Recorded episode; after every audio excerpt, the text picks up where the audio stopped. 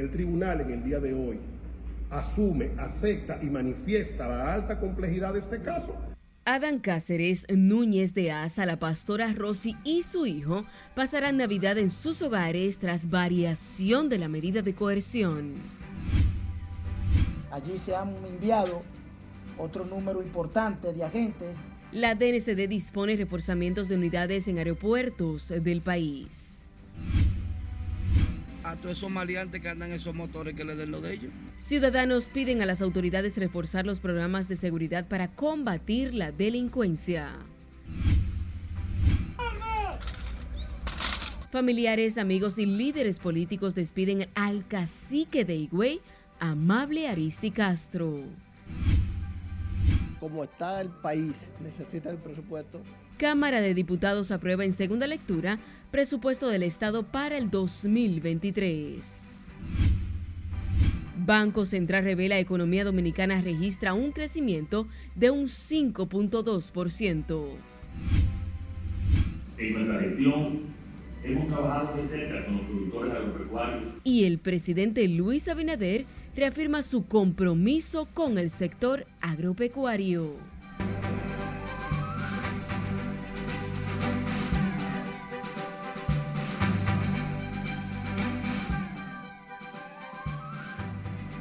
Buenas noches, bienvenidos a esta emisión estelar de Noticias RNN. Soy Janeris de León. Iniciamos esta emisión estelar en el sexto juzgado de la instrucción del Distrito Nacional, quien varió la medida de coerción a cinco imputados en el caso de corrupción coral y ordenó el pago de 150 millones de pesos. Entre los beneficiados está el general Adán Cáceres Silvestre, principal acusado. Jesús Camilo tiene más detalles en directo. Muy buenas noches, vamos a pasar contigo. Muchas gracias, buenas noches, así es. Tras variársele la medida de coerción, los imputados podrían abandonar la cárcel en las próximas horas. Nosotros vamos a seguir cumpliendo con nuestro rol. La jueza Yanivet Rivas suspendió la prisión preventiva contra los implicados y varió la medida por arresto domiciliario. En el caso del general Adán Cáceres, principal imputado, y el coronel Rafael Núñez de Asa, la jueza dispuso además el pago de 100 millones de pesos, el uso de brazalete electrónico e impedimento de salida del país. Vamos a ver la situación, vamos a estudiar si apelamos, qué es lo que vamos a hacer, porque en realidad eh, eh, el cliente mío ha estado preso desde el 24 de abril, no recibe eh, sueldo, no tiene ningún tipo de ingreso económico cualquier ahorro que él haya tenido quedó frisado. Una sentencia un poco particular, porque ciertamente la jueza, al inicio de su motivación, por lo menos la motivación oral que dio en la, audiencia, eh, manifiesta un apego a la norma.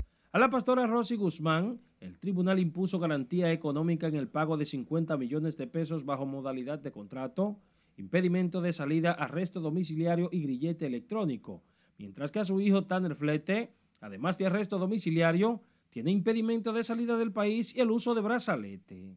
El tribunal en el día de hoy asume, acepta y manifiesta la alta complejidad de este caso, pero esa complejidad no sirve para entender que un caso muy complejo en consecuencia necesita que el Ministerio Público le dedique tiempo para hacer estas investigaciones. La jueza Yanivet Rivas defendió su decisión, alegando que venció el plazo de prisión preventiva de los implicados.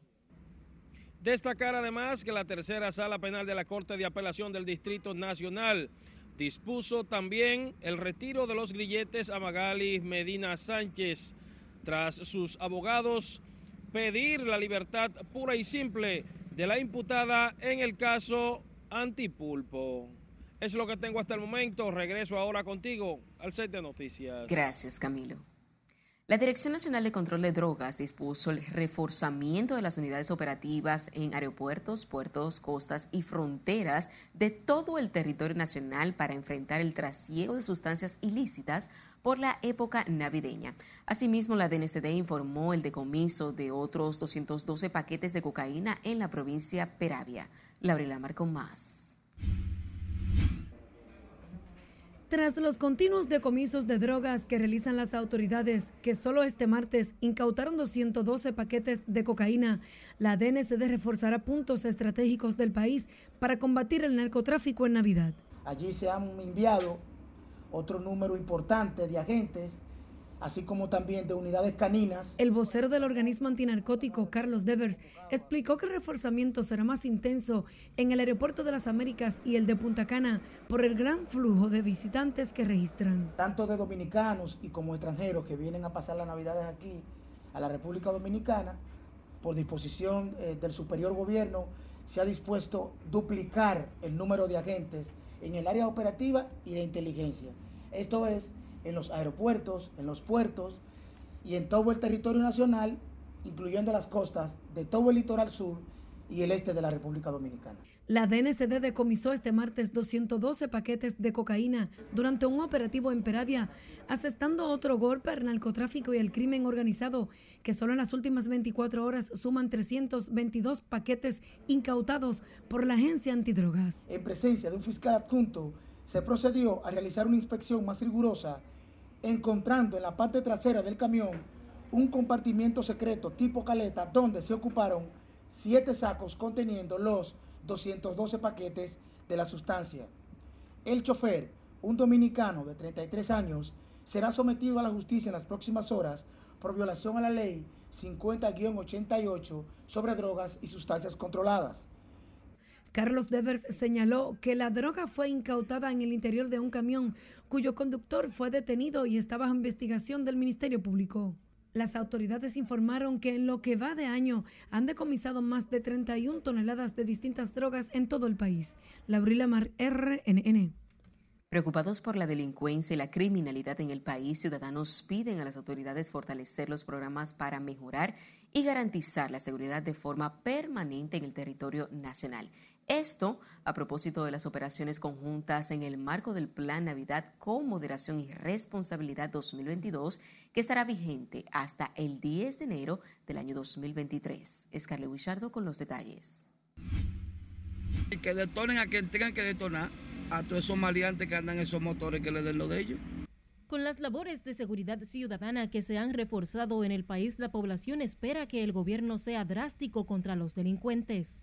Como cada año, miles de agentes de la Policía Nacional con el apoyo de miembros de las Fuerzas Armadas estarán a cargo de preservar la seguridad en todo el país durante las festividades navideñas, Año Nuevo y Día de Reyes, una medida que la ciudadanía valora como positiva. Va a funcionar porque está bien diseñado el plan y nosotros mismos los ciudadanos también tenemos que colaborar porque es un trabajo en equipo que se tiene que hacer, comunicación y comprensión. Yo entiendo que, bueno, anda la policía así, yo lo veo más o menos fluyendo, pero deben de tener más, más seguridad, más, porque el objetivo no es que se lo lleven preso, porque si se lo llevan preso y lo sueltan mañana no están en nada es que tomen una medida drástica con la, con la, con lo, con la delincuencia. Mayor patrullaje, eh, mayor vigilancia, porque es difícil de detectar cualquier elemento que esté pensando hacer un acto delictivo, a menos que la patrulla se tope con él en pleno acto. Con el incremento de las actividades comerciales y el flujo de personas que se trasladarán desde distintos puntos del territorio nacional para el reencuentro con sus familiares en las fiestas de fin de año, las autoridades, además de garantizar la seguridad ciudadana, buscan prevenir excesos en lugares de expendio de bebidas alcohólicas y reducir los accidentes de tránsito. En realidad todos se la achacan al gobierno, pero en realidad yo creo que es una descomposición social que hay en este país en realidad. La juventud no quiere estudiar, no quiere trabajar y entonces todo se asocia a eso. Que eso es lo que queremos porque después de las 7 de la noche de verdad no se puede salir. Entonces, va a funcionar eso? Claro que va a funcionar. Todo lo que se pone positivo funciona. Claro, hay un método para eso y lo están usando. Lo están haciendo calladito, que lo sigan haciendo así, que sigan detonando. La seguridad se ha redoblado para evitar que las personas se vean afectadas por hechos que puedan poner en riesgo sus vidas y su integridad física. Ciudadanos consultados en torno al tema piden al gobierno reforzar la seguridad en los barrios, zonas residenciales, calles y avenidas comerciales en todo el país más allá de las festividades navideñas ante el auge de los actos delictivos. Es Carelet Guillardo, RNN. El robo de motores se ha incrementado en San Juan de la Maguana, lo que mantiene preocupados a los hombres que se dedican al motoconcho en esa ciudad. Julio César Mateo nos cuenta más. Según motoconchistas de San Juan, Los robos de motocicletas se producen hasta plena luz del día. Sobre la delincuencia de los motores, esa es una cosa que eso no se para. El tiempo es robar motores. A mí mismo me han robado dos. Se quejan de que pese a ser sorprendidos en flagrante delito, los ladrones de motocicletas son dejados en libertad por las autoridades judiciales. No, ya a mí me roban uno, nuevo. Bueno, que los haya hace un año ahora. Creo que se pierden no pase allá otra vez. Pues ya sabemos cómo lo hacen. Y después de eso, ¿qué medidas está, está, está tomando para evitar que lo vuelvan a robar su motociclo? Cuidándolo más por eso en parte, porque si hay que matarlo, lo matan. Para quitarlo. Uno lo cuida por, por si acaso, por como quiera un lío. Ciudadanos de San Juan de la Maguana exigen más acciones de las autoridades para evitar que los robos de motocicletas aumenten aún más en esta temporada navideña. Hace hoy dos días se le llevaba un motor a un muchacho que lo paró ahí. Y ese es un puente para robarse el motor. A cada rato se lleva un motor de ahí. Lo que pasa es que los creyentes van a la policía. Aquí no se ha, no se ha, no se ha prolongado y se ha hecho, y se ha hecho eh, en cuanto al robo de motor una, una acción paulatina. Pero para estos tiempos el robo de motor es concurrente. Algunos motoconchistas afirman haber sido víctimas del robo de sus unidades de transporte en más de una ocasión. No que me han atracado, que, no, que me lo han robado. ¿Cómo? Yo lo paro en un sitio, entro a un sitio, cuando vengo no lo encuentro, me lo han llevado. En San Juan de la Maguana una gran cantidad de personas se dedica a labores del motoconcho, lo que se atribuye a la falta de industrias y empresas que generen empleos. En San Juan de la Maguana, Julio César Mateo, RNN. El presidente Luis Abinader acudió a dar el último adiós al ex secretario de la Liga Municipal Dominicana, Amable Aristi Castro, mientras que el ex mandatario Danilo Medina lo describió como su amigo personal en medio del escenario cargado de tristeza y de dolor. Nelson Mateo estuvo en Higüey y nos cuenta más. En Higüey rindieron tributo al expresidente del Senado, Amable Aristi Castro, muerto a la edad de 73 años producto de un infarto.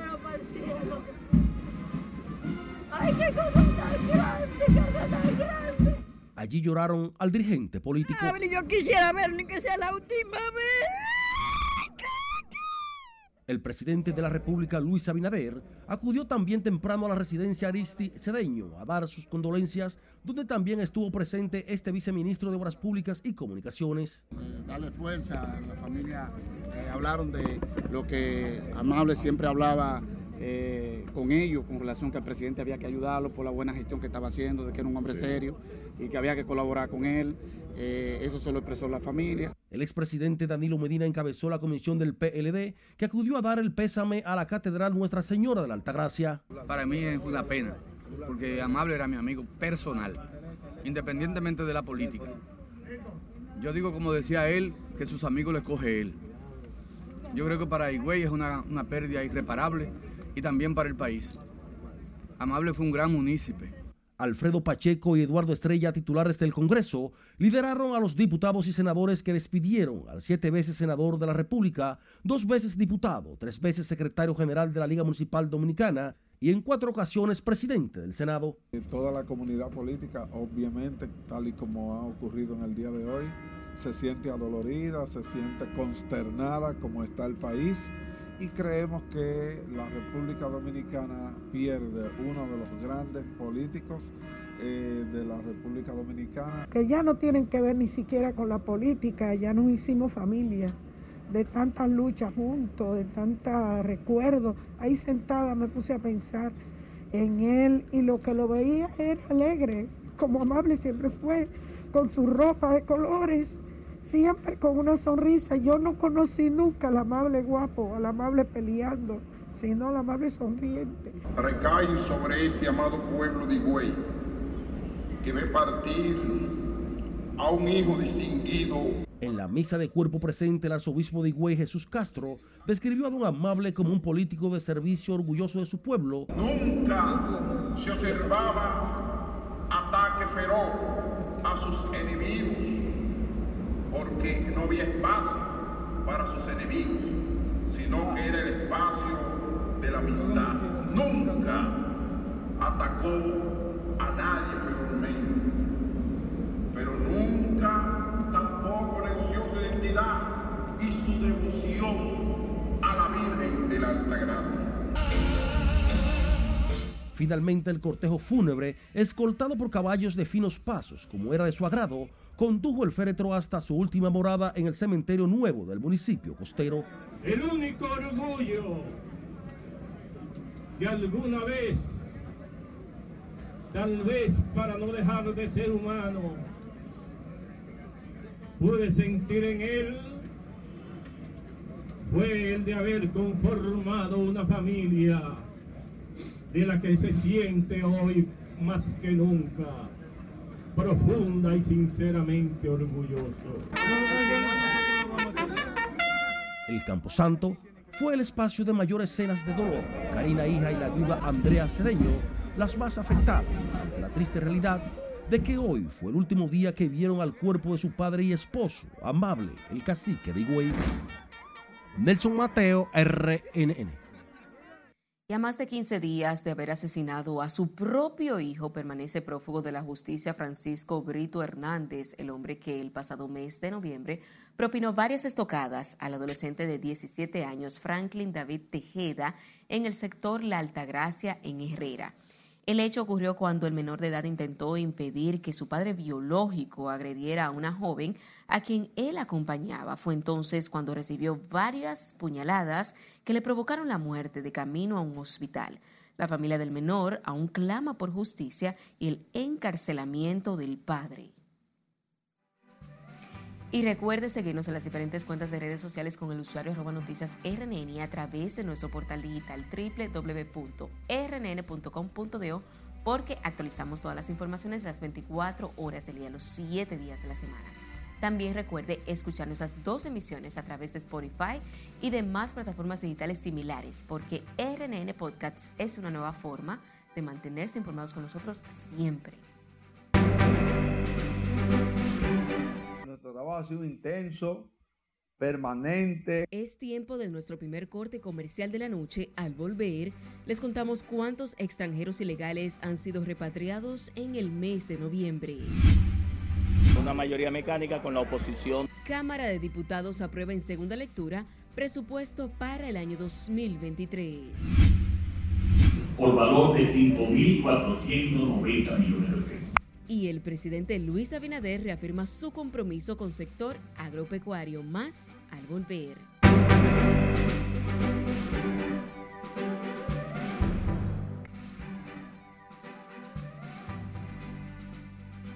Iniciamos este bloque internacional con la vicepresidenta de Argentina, Cristina Fernández, quien fue condenada este martes a seis años de prisión en un juicio por irregularidades en la concesión de obras viales durante sus gobiernos. Catherine Guillén está con nosotros y nos presenta la siguiente historia. Gracias, muy buenas noches. Los jueces hallaron culpable a Cristina Fernández del delito de administración fraudulenta de fondos públicos pero la absolvieron de los cargos de presunta asociación ilícita. La líder del peronismo kirchnerista, la vicepresidenta argentina Cristina Fernández, que tiene inmunidad hasta diciembre de 2023, cuando termina su mandato, fue sentenciada este martes a seis años de prisión por ser considerada culpable de administración fraudulenta de fondos públicos en la concesión de obras públicas. Al dictar sentencia en un juicio que se había iniciado en mayo del 2019, el Tribunal Oral Federal también condenó a la expresidenta a la pena de inhabilitación perpetua para ejercer cargos públicos. Agentes de las Fuerzas Unidas de Rápida Acción del negociado de la Policía de Puerto Rico incautaron este martes 14 fardos de cocaína que unos individuos intentaron introducir a la isla caribeña. El presidente cubano Miguel Díaz Canel urgió este martes a ayudar a Haití a lograr una salida pacífica a la crisis política, social y económica que atraviesa durante la octava cumbre entre la comunidad del Caribe y Cuba. En un discurso al inicio de la cumbre que se celebra en Barbados, Díaz Canel dijo que como tantas veces a lo largo de la historia, Haití sufre una situación particularmente compleja. La organización Tron del expresidente Donald Trump fue encontrada este martes culpable de evasión fiscal por pagar a ejecutivos por debajo de la mesa, dándoles una parte importante de sus compensaciones de forma que pudieran rebajar su parte sujeta a impuestos, según medios locales. Un hombre identificado como Chad Mason fue detenido en Clearwater, una ciudad de la costa oeste del estado de Florida, acusado, entre otros cargos, de bestialismo tras abusar sexualmente de un perro. Y finalizamos este recorrido internacional con la policía del Reino Unido que detuvo este martes a un joven de aproximadamente 20 años que arrojó un huevo contra el rey Carlos III durante su recorrido por la ciudad de Luton al sur del país. En las imágenes difundidas por redes sociales se puede ver cómo Carlos se acerca a un vallado con una multitud a quienes comienza a saludar en plena plaza. En el momento del ataque, los agentes de seguridad que lo seguían se acercaron y lo tomaron del brazo a fin de contener la situación. El episodio no pasó a mayores y el monarca continuó con los saludos y las breves charlas con los ciudadanos, mientras que la policía informó que el joven implicado en el ataque permanece bajo custodia con el cargo de agresión simple y será interrogado. Hasta aquí las noticias internacionales de esta noche. Paso contigo. Gracias, Catherine. Retomando con las informaciones nacionales, el director general de Migración, Venancio Alcántara, aseguró que las repatriaciones de extranjeros ilegales del país no se han detenido, ya que en noviembre pasado fueron deportados 24.894 indocumentados. Nuestra compañera Ana Luisa Peguero con el reporte. Incrementamos igual nuestro trabajo el titular de Migración, Venancio Alcántara, aseguró que han sido intensificados los operativos de interdicción contra extranjeros ilegales en el país y explicó que para fines de repatriación, los detenidos son trasladados de inmediato al centro de acopio en Dajabón y Elias Piña para eficientizar el reenvío a la vecina nación haitiana. El funcionario precisó que las acciones no se han detenido ni se detendrán por instrucciones del presidente Luis Abinader y en cumplimiento a la ley, a las normas migratorias y al respeto a los derechos humanos y a los acuerdos internacionales. Nuestro trabajo ha sido intenso, permanente, consistente y sistemático, siempre respetando las, las leyes y los derechos humanos de cada ser, de cada extranjero. Refirió que en el mes de octubre fueron repatriados 20.115 extranjeros ilegales a su país de origen y en noviembre fueron deportados 24.894 y otros devueltos de la frontera con documentos falsos. No hemos cometido ningún error, no hemos cometido ningún abuso. Los hemos deportado, reitero, dentro del marco del cumplimiento a la ley de migración. El director de migración precisó además que los repatriados están siendo trasladados directamente a Elias Piñas y Dajabón para entregarlos de inmediato a las autoridades haitianas. Ana Luisa Peguero, RNN. De seis organizaciones políticas de izquierda y varios militantes revolucionarios independientes del país y del extranjero se reunieron para crear el movimiento referente de izquierda dominicana que dará seguimiento a la historia de la lucha de las organizaciones democráticas a favor de la patria. Los integrantes del movimiento expresaron que trabajarán para construir un poder político de las fuerzas revolucionarias y el pueblo trabajador. Cada organización independiente que se, que se compromete con este acuerdo, al firmarlo reconoce la validez del mismo como uno de los escenarios fundamentales en el que debe desplegar sus iniciativas de fortalecimiento de la unidad y lucha por hacer avanzar la revolución democrática y anticapitalista dominicana. Para este referente a la izquierda dominicana, los suscribientes se comprometen a no descartar los distintos métodos de lucha incluyendo el electoral, que la coyuntura determine. Al anunciar la firma de un acuerdo compromiso, los representantes de esa organización garantizaron que no descartarán crear métodos de lucha que contribuyan a avanzar en la construcción del poder revolucionario y a favor de las luchas sociales y económicas del país. En otra información, la Cámara de Diputados aprobó en segunda lectura el proyecto de presupuesto general del Estado para el año 2023 con la adenda proveniente del Poder Ejecutivo. Jesús Camilo tiene el reporte. Tras intensos debates legislativos, fue sancionada la pieza presupuestaria con 98 votos favorables y 54 en contra. El proyecto presupuestario dispone de un monto de más de un billón 479 mil millones de pesos y contempla mayor inversión para ampliar los programas sociales del gobierno, la línea 12 del metro, el teleférico de los Alcarrizos y el sector agropecuario, entre otras prioridades. Con la realidad que está viviendo el mundo, la crisis internacional que estamos viviendo, el nivel de la inflación que vive el mundo, requiere de que el gobierno lleve su mano amiga, solidaria, a los sectores económicamente más carenciados de la sociedad. Como está el país, necesita el presupuesto para ver cómo se tratan los temas nacionales. Yo creo que ha sido una votación muy buena, con la mayoría de los votos. La participación de los votos del partido, casi todos estuvieron ahí. Y la oposición fue muy sensata en la aprobación del presupuesto.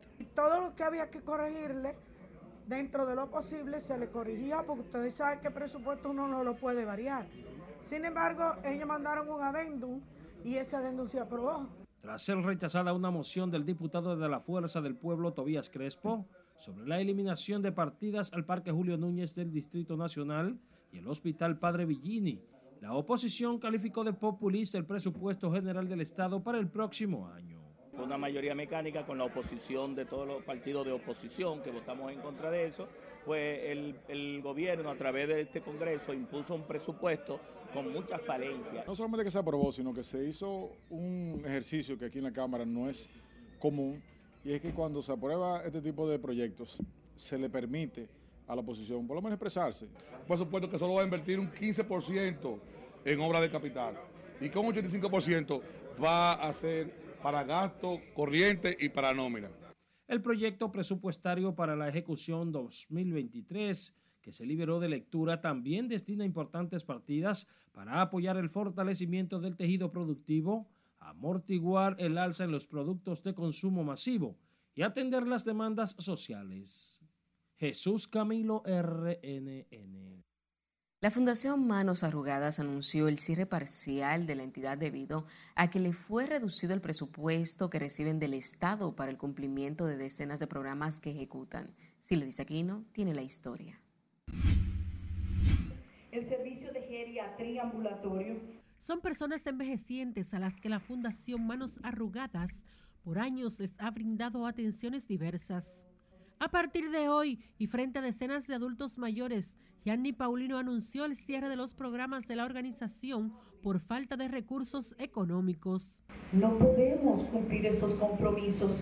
Tenemos que decirle a médicos, a odontólogos, enfermeras, facilitadoras, abogados, no más, no podemos seguir.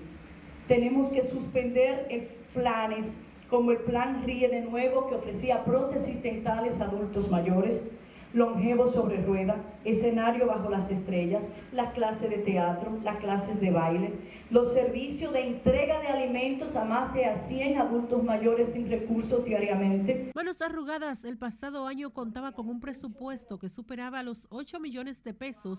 En la actualidad lo bajaron a menos de la mitad. Fue de 8 millones 417 mil 416 pesos y nos fue reducido un 57% a 3 millones 600 mil pesos. Los adultos mayores beneficiados por la fundación pidieron la intervención del gobierno para impedir el cierre de los programas. Me diagnosticaron cáncer, es decir, estaba en un hoyo en mi casa sin poder salir porque mi depresión no me permitía salir.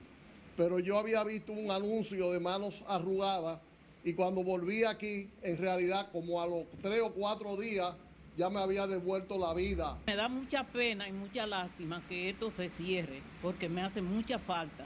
Yo vivo aquí el día y la noche, como quien dice, porque yo voy a mi casa y vengo de una vez.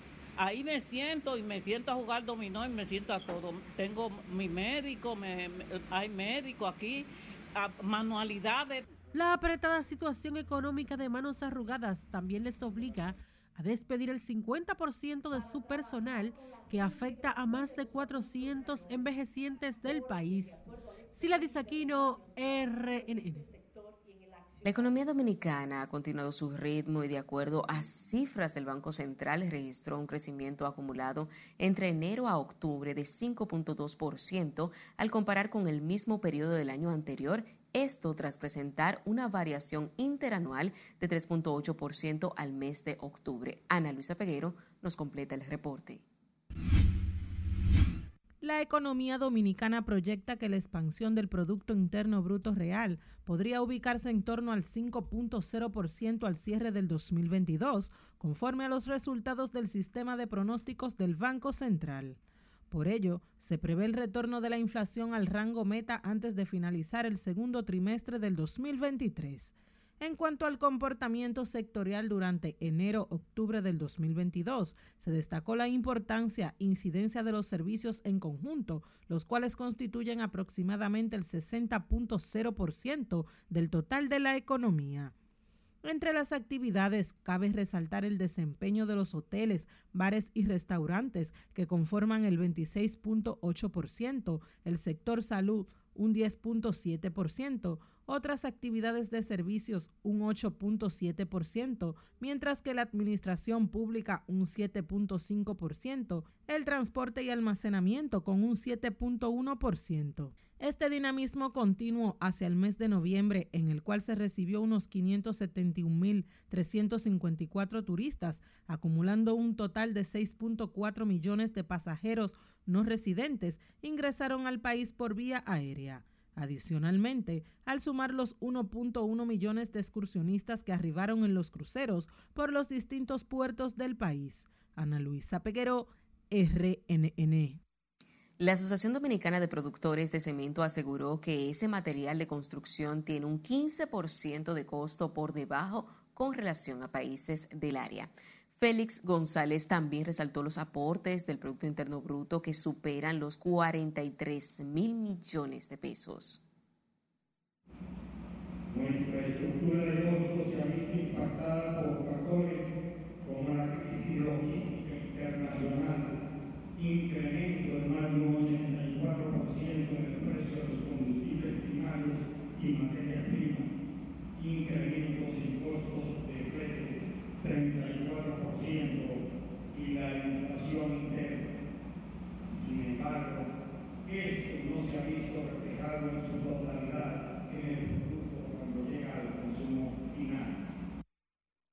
Los productores de cemento realizaron una misa en la Catedral Castrense Santa Bárbara por el 75 aniversario de la institución, al que asistieron empresarios ligados al sector, entre otras personalidades y con la finalidad de mejorar la gestión y ofrecer servicios de calidad al ciudadano, la Dirección General de Ganadería recibió este martes la carta compromiso del Ministerio de Administración Pública.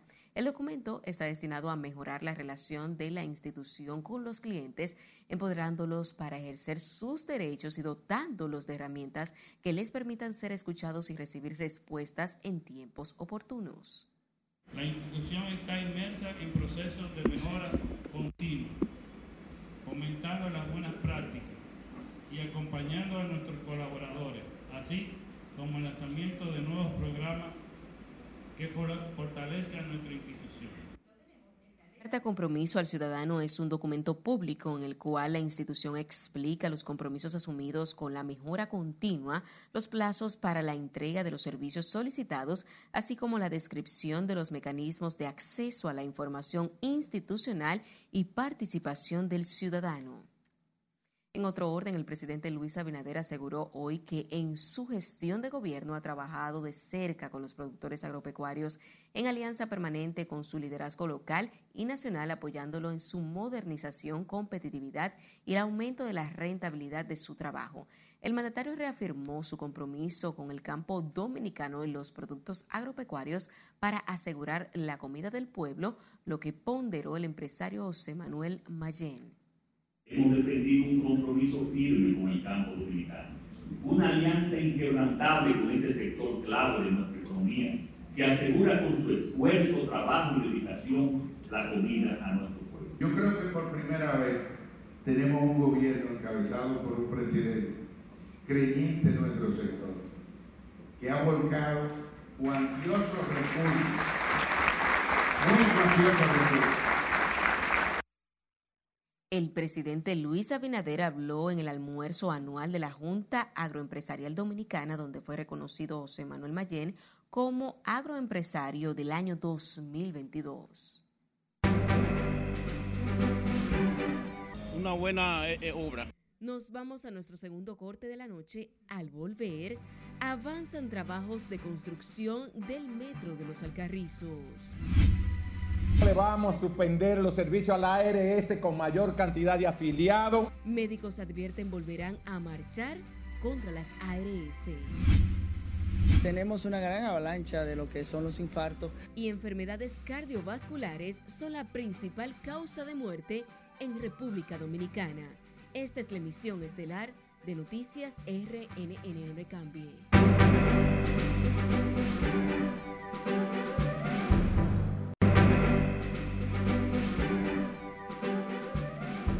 Seguimos en vivo con más informaciones. A todo vapor avanzan los trabajos de la línea 2C del metro de Santo Domingo, cuyo destino final es el municipio de Los Alcarrizos. Catherine Guillén estuvo en la zona y nos trae el reporte.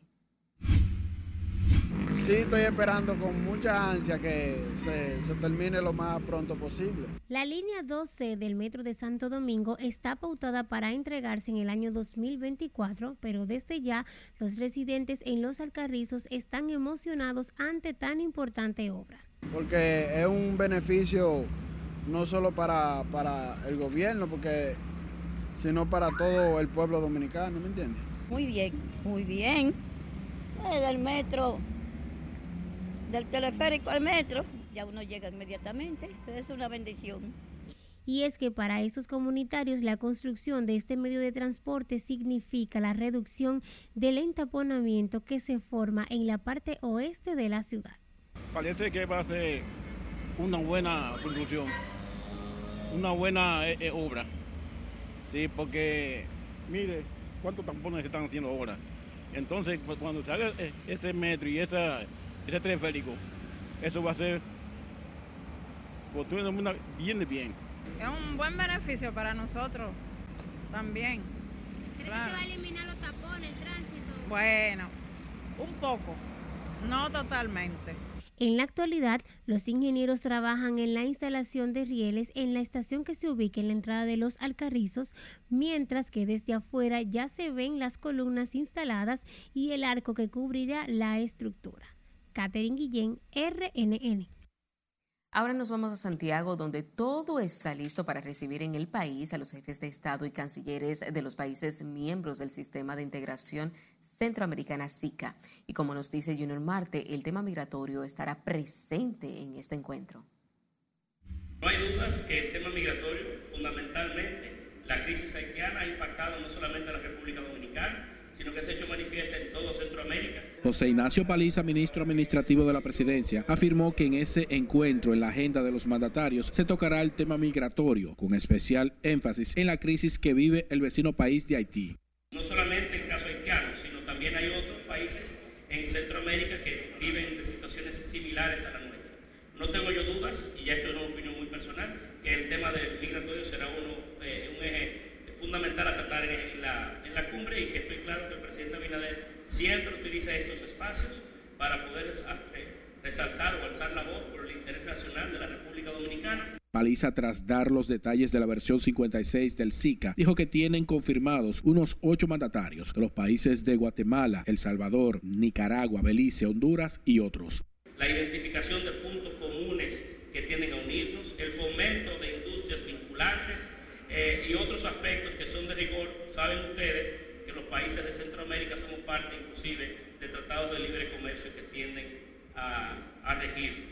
Eh, son estos y otros temas más, el fortalecimiento de la democracia. Además informó que la agenda incluye acto de apertura en el Gran Teatro del Cibao el jueves a las 6 de la tarde con el presidente Luis Abinader como anfitrión del encuentro. Se llevará a cabo en estas facilidades, en este centro de convenciones, o de conferencia de la Universidad Tecnológica de Santiago, Que como ustedes pueden visualizar, contiene o tiene todas las características, espacios. El viernes 9 de diciembre, el jefe de Estado dominicano ofrecerá un desayuno en una de las facilidades gubernamentales que se darán a conocer ese día. De acuerdo a la agenda, los jefes de estados les corresponde conocer los asuntos de la región en materia de democracia, desarrollo, libertad, paz y seguridad. En Santiago, Junior Marte, RNN. Pasando a otra información, el Colegio Médico Dominicano anunció un nuevo plan de lucha en contra de las administradoras de riesgos de salud, profundizando la crisis en el sector sanitario e impactando a miles de pacientes afiliados a la seguridad social. Si le dice aquí no tiene la historia. Nosotros le vamos a suspender los servicios a la ARS con mayor cantidad de afiliados. El nuevo plan de protesta incluye huelga en clínicas y hospitales y la suspensión de servicios a la ARS más grande de ADARS con 1.3 millones de afiliados. Asimismo, se contempla la realización de paros escalonados tanto en el sector público como privado a nivel nacional, siempre conservando las emergencias y los pacientes en estado crítico. También los médicos volverán a marchar pero esta vez hacia el Palacio Nacional. Estamos planteando la realización de otra manifestación que supere por mucho esta última, pero esta vez dirigido al Palacio Nacional a los fines de que el gobierno central rompa su actitud de indiferencia y se aboque a propiciar una salida armoniosa entre las partes. Los médicos mantienen la desafiliación de Universal y suspensión a ARS Mafre, ARS Monumental en el norte, Sigma en el este y Renacer en el sur. Lo cierto es que a la fecha no hemos recibido ninguna respuesta. El Colegio Médico exige incluir en el Plan Básico de Seguridad Social todas las intervenciones, procedimientos, consultas y la totalidad de medicamentos, otorgar códigos al CMD indexación de tarifarios y otros. La presión ejercida por los médicos al gobierno y las ARS impacta a los miles de pacientes que esperan una respuesta del Consejo de la Seguridad Social. Sila Aquino, RNN. Seguimos hablando de salud, ya que la presidenta de la Sociedad Dominicana de Cardiología advirtió que las enfermedades del corazón son una de las principales causas de muerte en el país, por lo que llamó a la población mantener chequeos preventivos. Evangelina Concepción también recomendó a las personas tener alimentaria saludable y hacer ejercicios para evitar infartos y otras afecciones. Hay tantas muertes o fallecimientos por enfermedades cardiovasculares, principalmente los infartos del miocardio. Eh, tenemos una gran avalancha de lo que son los infartos, a veces por el descuido de los pacientes y de todos nosotros en los cuales no tenemos una educación sanitaria adecuada. Los fallecimientos por enfermedades cardíacas preocupan a la clase médica del país, por lo que sugieren a las personas reducir el consumo de grasas, harinas, azúcares y sal. El Ministerio de Salud Pública suma otros 153 nuevos contagios de COVID-19 que fueron detectados tras realizar unas 1.340 muestras en las últimas 24 horas. Según el boletín epidemiológico número 992 emitido por el organismo de salud para el día de hoy, el país ahora tiene 1.512 casos activos, mientras la positividad diaria se eleva en 22.57% y la ocupación hospitalaria ascendió a 2.0%. Sin embargo, no se han notificado nuevos decesos por COVID-19 en las últimas 24 horas, por lo que el total de defunciones se mantiene en 4.384 personas. Está paralizada la obra. Nos vamos a nuestro último corte de la noche. Al volver, comerciantes del mercado de los Alcarrizos piden a las autoridades ser reubicados tenemos muy buenas expectativas y muy buena proyección de ventas. Vendedores de la Avenida Duarte entusiasmados porque las ventas comienzan a mejorar. Son distribuidas por las iglesias, juntas de vecinos. Además, Programa Supérate entregará 350 mil bonos navideños. No le cambie, que ya volvemos con más información.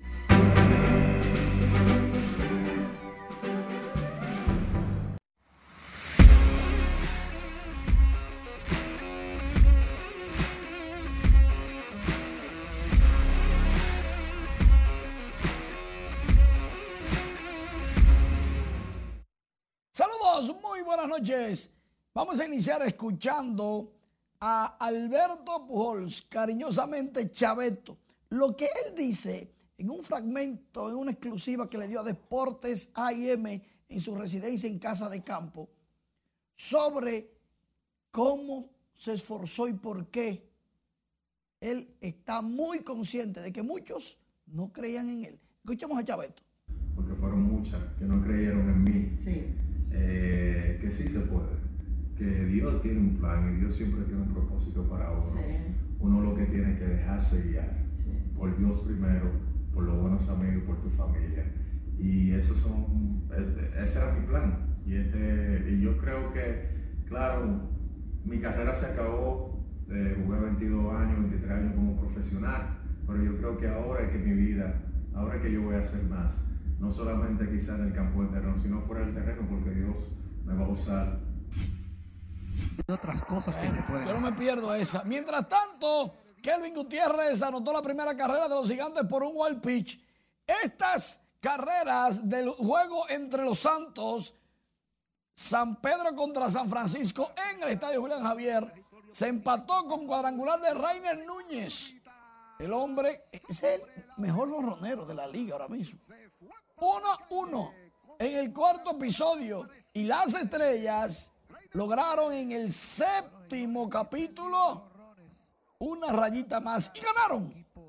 Dos por una, mejoraron su marca a 19 y 22. Están a un juego del tercer lugar. Por otro lado, en el estadio Quicalle, Juan Marichal, Jairo Muñoz remolcó la primera de las águilas de cabeza, safe. En el sexto episodio ya las águilas ganaban, Jairo lo celebraron, pero bueno, habían tantos aguiluchos como liceístas. Ahí no se sabe quién gozó más. El juego fue cerrado en el sexto de la primera carrera, en el, mismo octavo episodio. Ay, Emilio Bonifacio se la robó de cabeza. Tiro desviado, anotó. La velocidad de Emilio fabricó la otra y los Tigres ganaron dos por uno en el noveno. Dejaron a las Águilas en el terreno con un sencillo de Jorge Alfaro. Por otro lado, en el corral, aquí viene Alejanson, consigue sencillo remolcador de carrera en una entrada del Torolío.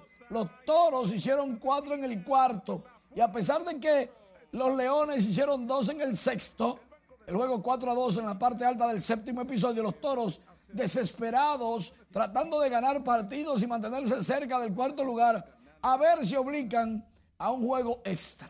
Veremos. Dice Fred McGriff, recién inmortalizado a Cooperstown para la clase 2023, que haber jugado en la Liga de Béisbol Invernal de la República Dominicana fue lo más sagrado e importante en su carrera. Y le exhorta a los jóvenes que jueguen Liga Invernal y principalmente en República Dominicana, porque aquí todos los juegos invernales son como si fuera una serie mundial y que por eso se aprende mucho. Y él le tocó jugar de novato, nada más y nada menos que contra José Ríos y Mario Soto y ese grupo de personas. Lo que quiere decir que Fred McGriff vino, cogió su lucha, pero se fue aceitado y ahora ya es inmortal. Lamentablemente tenemos que decir que fallece el ex vaquebolista José Bombo Abreu en Santiago. Iba caminando, en, haciendo ejercicio en la arena Oscar Gobaira, el Cibao, y se desplomó. Un ataque fulminante le quitó la vida, pasa sus restos, conformidad para toda la familia del baloncesto de Santiago y los propios de Bombo Abreu. En el Mundial, una sorpresa que, ay Dios mío, Marruecos le ganó a España 3 por 0 en penales. Portugal le dio una pela a Suiza 6 por 1. Esta fue la última fecha de los octavos, los, octavos de final. Ahora, vámonos para los cuartos de final. ¿Qué serán? Viernes y sábado próximos. Argentina jugará contra Holanda, Brasil contra Croacia y por ahí anda Inglaterra jugando contra Francia y Marruecos entonces jugará contra Portugal.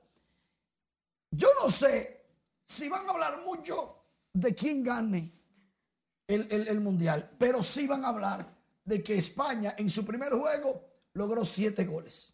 Después uno, uno, cero y perdió.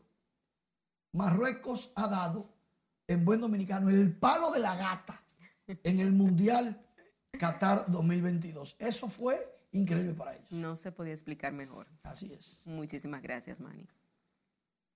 Comerciantes del mercado municipal de Los Alcarrizos denuncian que han sido olvidados por las autoridades alegando que desde hace más de cuatro meses mantienen paralizadas la obra de reubicación, por lo que amenazan con protestar en compañía de algunos ciudadanos. Catherine Guillén conversó con ellos y nos trae la historia. Eh, ahora mismo tenemos una problemática con el mercado. La obra de reubicación de los comerciantes del mercado de los Alcarrizos está paralizada, supuestamente esperando que se entreguen unos fondos destinados para concluirla. Sin embargo, los vendedores aseguran que no pueden esperar más, pues esta construcción ha traumatizado las ventas debido a las dificultades que presenta para los ciudadanos ir a comprar.